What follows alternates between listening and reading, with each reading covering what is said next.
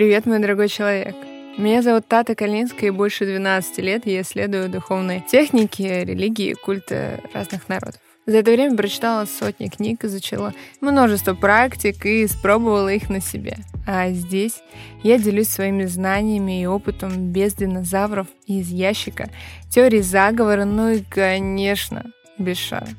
Слушай мой подкаст. Мы будем говорить фактами о том, что привыкли чувствовать и во что искренне верим – не жди звезд или лучшего случая. Ставь сердечко или пять звездочек прямо сейчас. И погнали!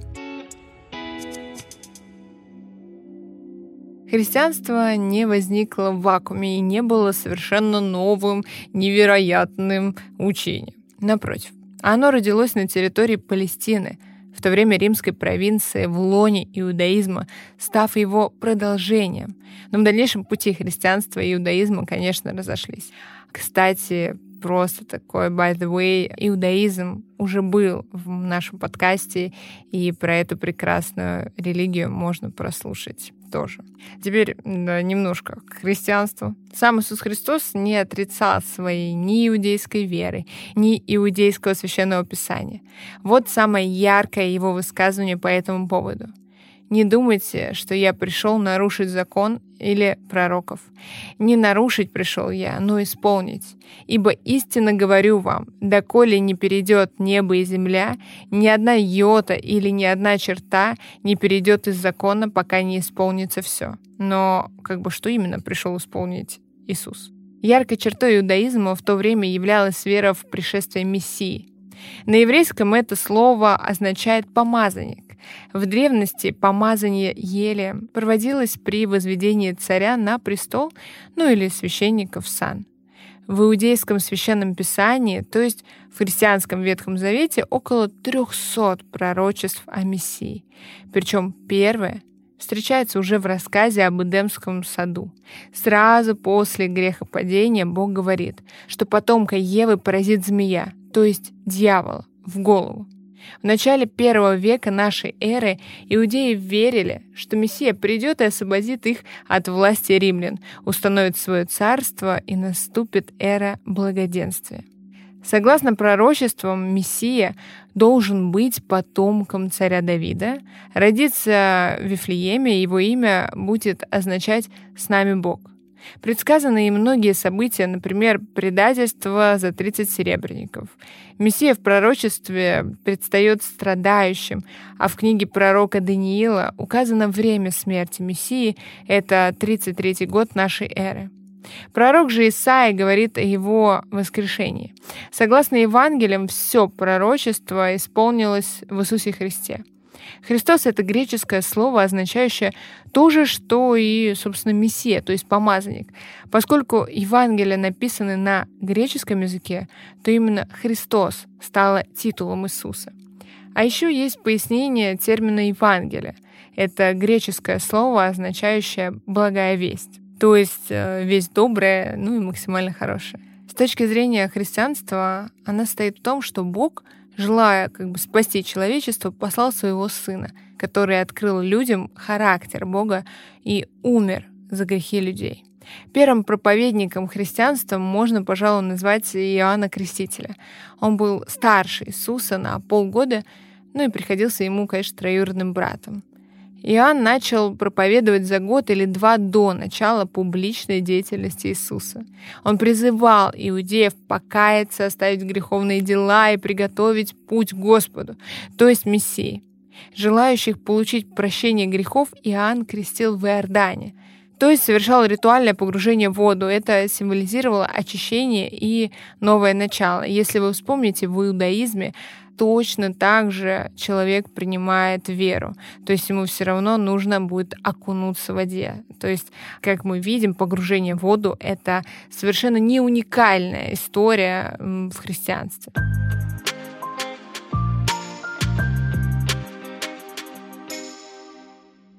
Итак, Христос начинает свое служение с того, что приходит к Иоанну с просьбой о крещении. Иоанн отказался, потому что увидел в нем Мессию, не имеющего греха, но Иисус настоял, сказав, что надлежит исполнить всякую правду. На тот момент Иисусу было около 30 лет. Далее Иисус вел жизнь странствующего учителя. Он проповедовал, учил, но помимо этого совершал чудеса и исцелял.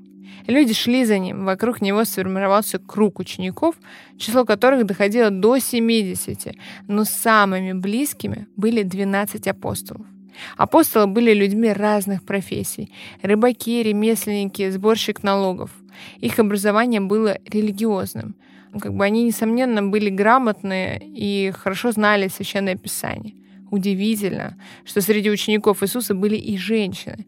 А для того времени это, конечно, было просто невероятно. Слушать Иисуса собиралось по несколько тысяч человек. Конечно, многие шли за ним, потому что хотели увидеть чудеса или исцелиться, но, безусловно, его проповедь трогала сердца, потому что отвечала на самые жизненные, а точнее бытовые вопросы. Также важно отметить, что до этого религия всегда говорила на очень сложном языке со своей паствой, и когда приходит учитель, который вроде бы и в этой религии, вроде бы рядом, и говорит просто понятно на бытовом языке, конечно, он собирает тысячу людей рядом. Суть проповеди Иисуса Христа можно свести к следующему. Зло и смерть не вечно будут присутствовать на земле. В определенный момент Бог установит свое вечное царство, в которое смогут войти все, кто уверовал в Бога и искренне раскаялись в своих грехах. Таковые воскреснут телесно и будут жить вечно. В жизни же на земле следует руководствоваться любовью к Богу и к людям. Это учение отражается и в молитве «Отче наш», который Иисус научил своих учеников. «Да придет царствие Твое, да будет воля Твоя и на земле, и на небе». Иисус многое говорил о терпимости и прощении. «Не судите, да, не судимы будете». Это Иисус говорил, если что, а не цитата ВКонтакте. «Не осуждайте, не будете осуждены. Прощайте и прощены будете». Более того, Он призывал любить врагов.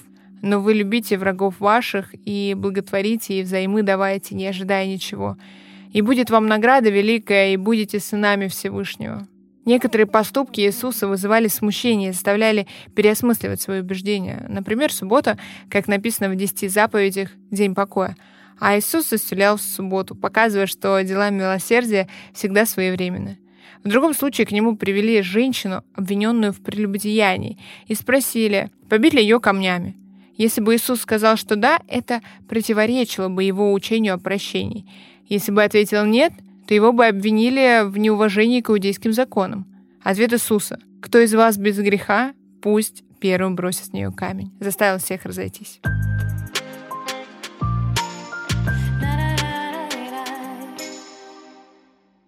Многие ожидали, что Иисус возглавит освободительное движение против римского владычества, но он ясно давал понять, что его учение духовное, а не политическое. «Царство мое не от мира сего». Когда же Христос начал говорить о том, что ему надлежит умереть и воскреснуть, многие отошли от него. Почему Мессия должен был умереть – отдельная большая тема. Если очень коротко, можно сказать, что грех ведет человека к смерти, но Бог не хочет, чтобы люди погибали. Христос умирает вместо человека, открывая человеку возможность спасения и вечной жизни. Противниками Иисуса выступили священники, книжники, фарисеи и садукеи. Книжники это знатоки закона, которые также выполняли роль нотариусов. Фарисеи и садукеи — это две религиозно-философских школы внутри иудаизма. Фарисеи стремились сохранить культуру иудейского народа и выступали за строгое соблюдение не только законов Торы, но и из устных традиций. Особенно они следили за сбережением субботнего покоя и ритуальной чистоты, а садукеи находились под влиянием эллонизма. Они даже не верили, например, в существование ангелов и воскрешение мертвых и не придавали значения обрядам. Между фарисеями и садукеями велись постоянные споры. Но и те, и другие не соглашались с учением Иисуса Христа. Они неоднократно задавали ему каверзные вопросы, чтобы уловить его, но Иисус отвечал крайне мудро, не давая повода обвинить себя. Книжников не устраивала трактовка, которую давал Иисус законом. Священников не устраивала его популярность. Иисус был неудобной фигурой для религиозных властей, которые желали сохранить неограниченное влияние на народ. Больше всего противников Иисуса возмущало то, что он называл себя Сыном Божиим. На еврейском языке это все равно, что назвать себя Богом. По иудейским законам за богохульство полагалась смерть. Однако в тот момент смертный приговор могли вынести только римские власти, для которых требовалось более весомое обвинение. Тогда Иисуса арестовали, судили и отвели к Пилату, римскому наместнику, сказав, что он называет себя царем Иудеи, то есть выступает против римской власти. Иисуса распяли в пятницу, накануне иудейской Пасхи, поэтому тело не оставили на кресте, но в тот же день положили в гробницу. Когда на утро воскресенья женщины пришли к гробнице, тела там не было, и ангел сказал им, Иисус воскрес. Воскресший Иисус являлся многим ученикам, не только апостолам, в течение 40 дней, учил их, а после чего он вознесся на небо. На момент Вознесения насчитывалось около 120 учеников, включая 12 апостолов. Они с энтузиазмом принялись проповедовать об Иисусе, Мессии и Спасителе. И первые проповеди пришлись на иудейский праздник Пятидесятницы — это праздник дарования Торы, когда в Иерусалиме было много народа, в том числе из областей вне Палестины. Люди охотно принимали рассказ о Христе, и количество верующих быстро росло. Кстати, христианами они начали называться несколько позднее, в первый раз в Антиохии. Постепенно в ряды христиан начали вливаться язычники, особенно благодаря проповеди апостола Павла, который сам стал христианином уже после смерти и воскресения Иисуса Христа. Первые христианские общины были самостоятельными. Еще не было догматов и культа, таинств, икон и прочего. Не было богослуженных зданий. Верующие собирались в домах или в синагогах. Вообще первое время не было формального разделения между христианами и иудеями. Ведь расхождение было только в вопросе о том, является ли Иисус Мессией, о котором говорится в Священном Писании. Первые христиане собирались для изучения иудейского священного писания, позднее апостольских посланий и Евангелия, для совместной молитвы и трапезы. Многие продавали свое имущество, чтобы жить общиной, а, в которой все распределялись по нуждам каждого. Почти сразу в общинах появлялись пресвитеры, то есть старейшины или диаконы. Однако это не было ни иерархией, ни священничеством. И те, и другие были выбранными служителями, которые решали вопросы общинной жизни. В течение первого века был написан Новый Завет. В него входят Евангелие, книга Деяний апостолов, послание апостолов и книга Откровений. Четыре Евангелия — описание жизни Иисуса Христа — написаны апостолами Иоанном и Матфеем, Лукой, сопровождавшим апостола Павла, и Марком, учеником апостола Петра. Книга «Деяния апостолов» описывает становление христианской церкви. Книга Откровения содержит пророчества, касающиеся истории церкви и эсхатологии, то есть учения о конце свете. Кстати, перспектива конца света для первых христиан не была чем-то страшным. Они ожидали возвращения Иисуса и установления Божьего Царства.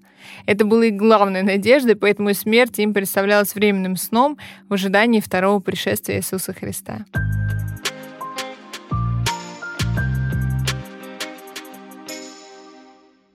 Очень скоро христиане стали подвергаться преследованиям и со стороны иудеев, и со стороны римских властей. Для иудеев христиане были еретиками, а для римлян — нарушителями заведенного порядка, неблагонадежными гражданами, людьми, которые отказывались видеть в императоре божество. Преследования были жестокими. За свою веру люди расплачивали жизнью.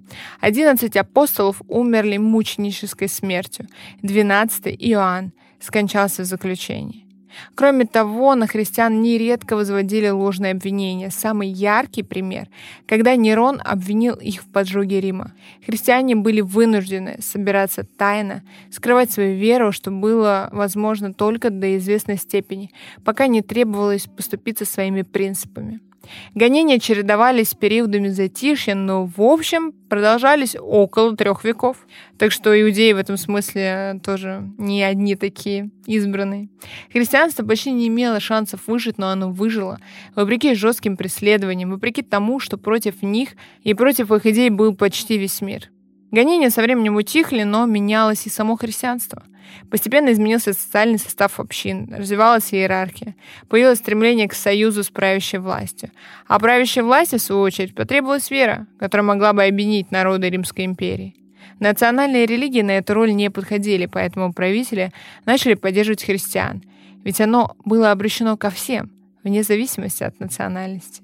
В 313 году император Константин I издает указ, по которому признается равноправие христианства с другими религиями. Церковь теперь уважали. Возросло количество желающих присоединиться к ней, часто по причинам, не связанным с верой, например, из-за карьеры. Вследствие этого охлаждается духовная жизнь. В 380 году при императоре Феодосии христианство стало официальной государственной религией. С одной стороны, государство теперь защищало церковь, а с другой вмешивалось в ее дела, влияло на назначение духовенства, на решение по административным и богословским вопросам. Начался новый период в истории христианства, а впереди лежал еще долгий и трудный путь.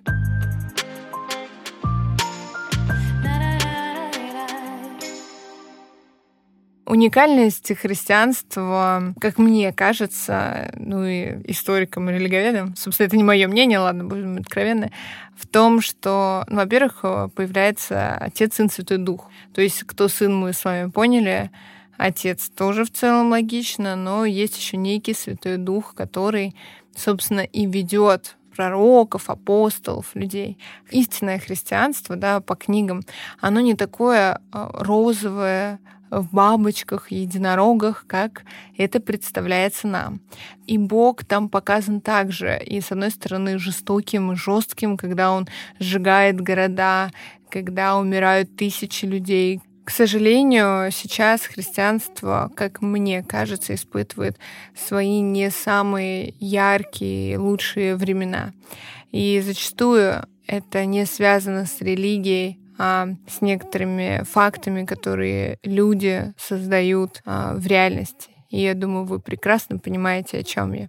Но я искренне и очень верю, что истинно верующие люди, выбравшие именно эту религию, не только для того, чтобы биться яйцами на Пасху или не только для того, чтобы носить крестик, узнают глубину и красоту своей религии и покажут ее миру. Не забывай ставить звездочки в Apple подкастах и комментарии. Без них мы, к сожалению, не попадем в топ. Обязательно подпишись, потому что никто, кроме пуш-уведомлений, не подскажет тебе о новом выпуске. Это была Тата Кальницкая, и я рада, что мы провели с тобой это время. Помни, главной действующей силой являешься только ты. Пока!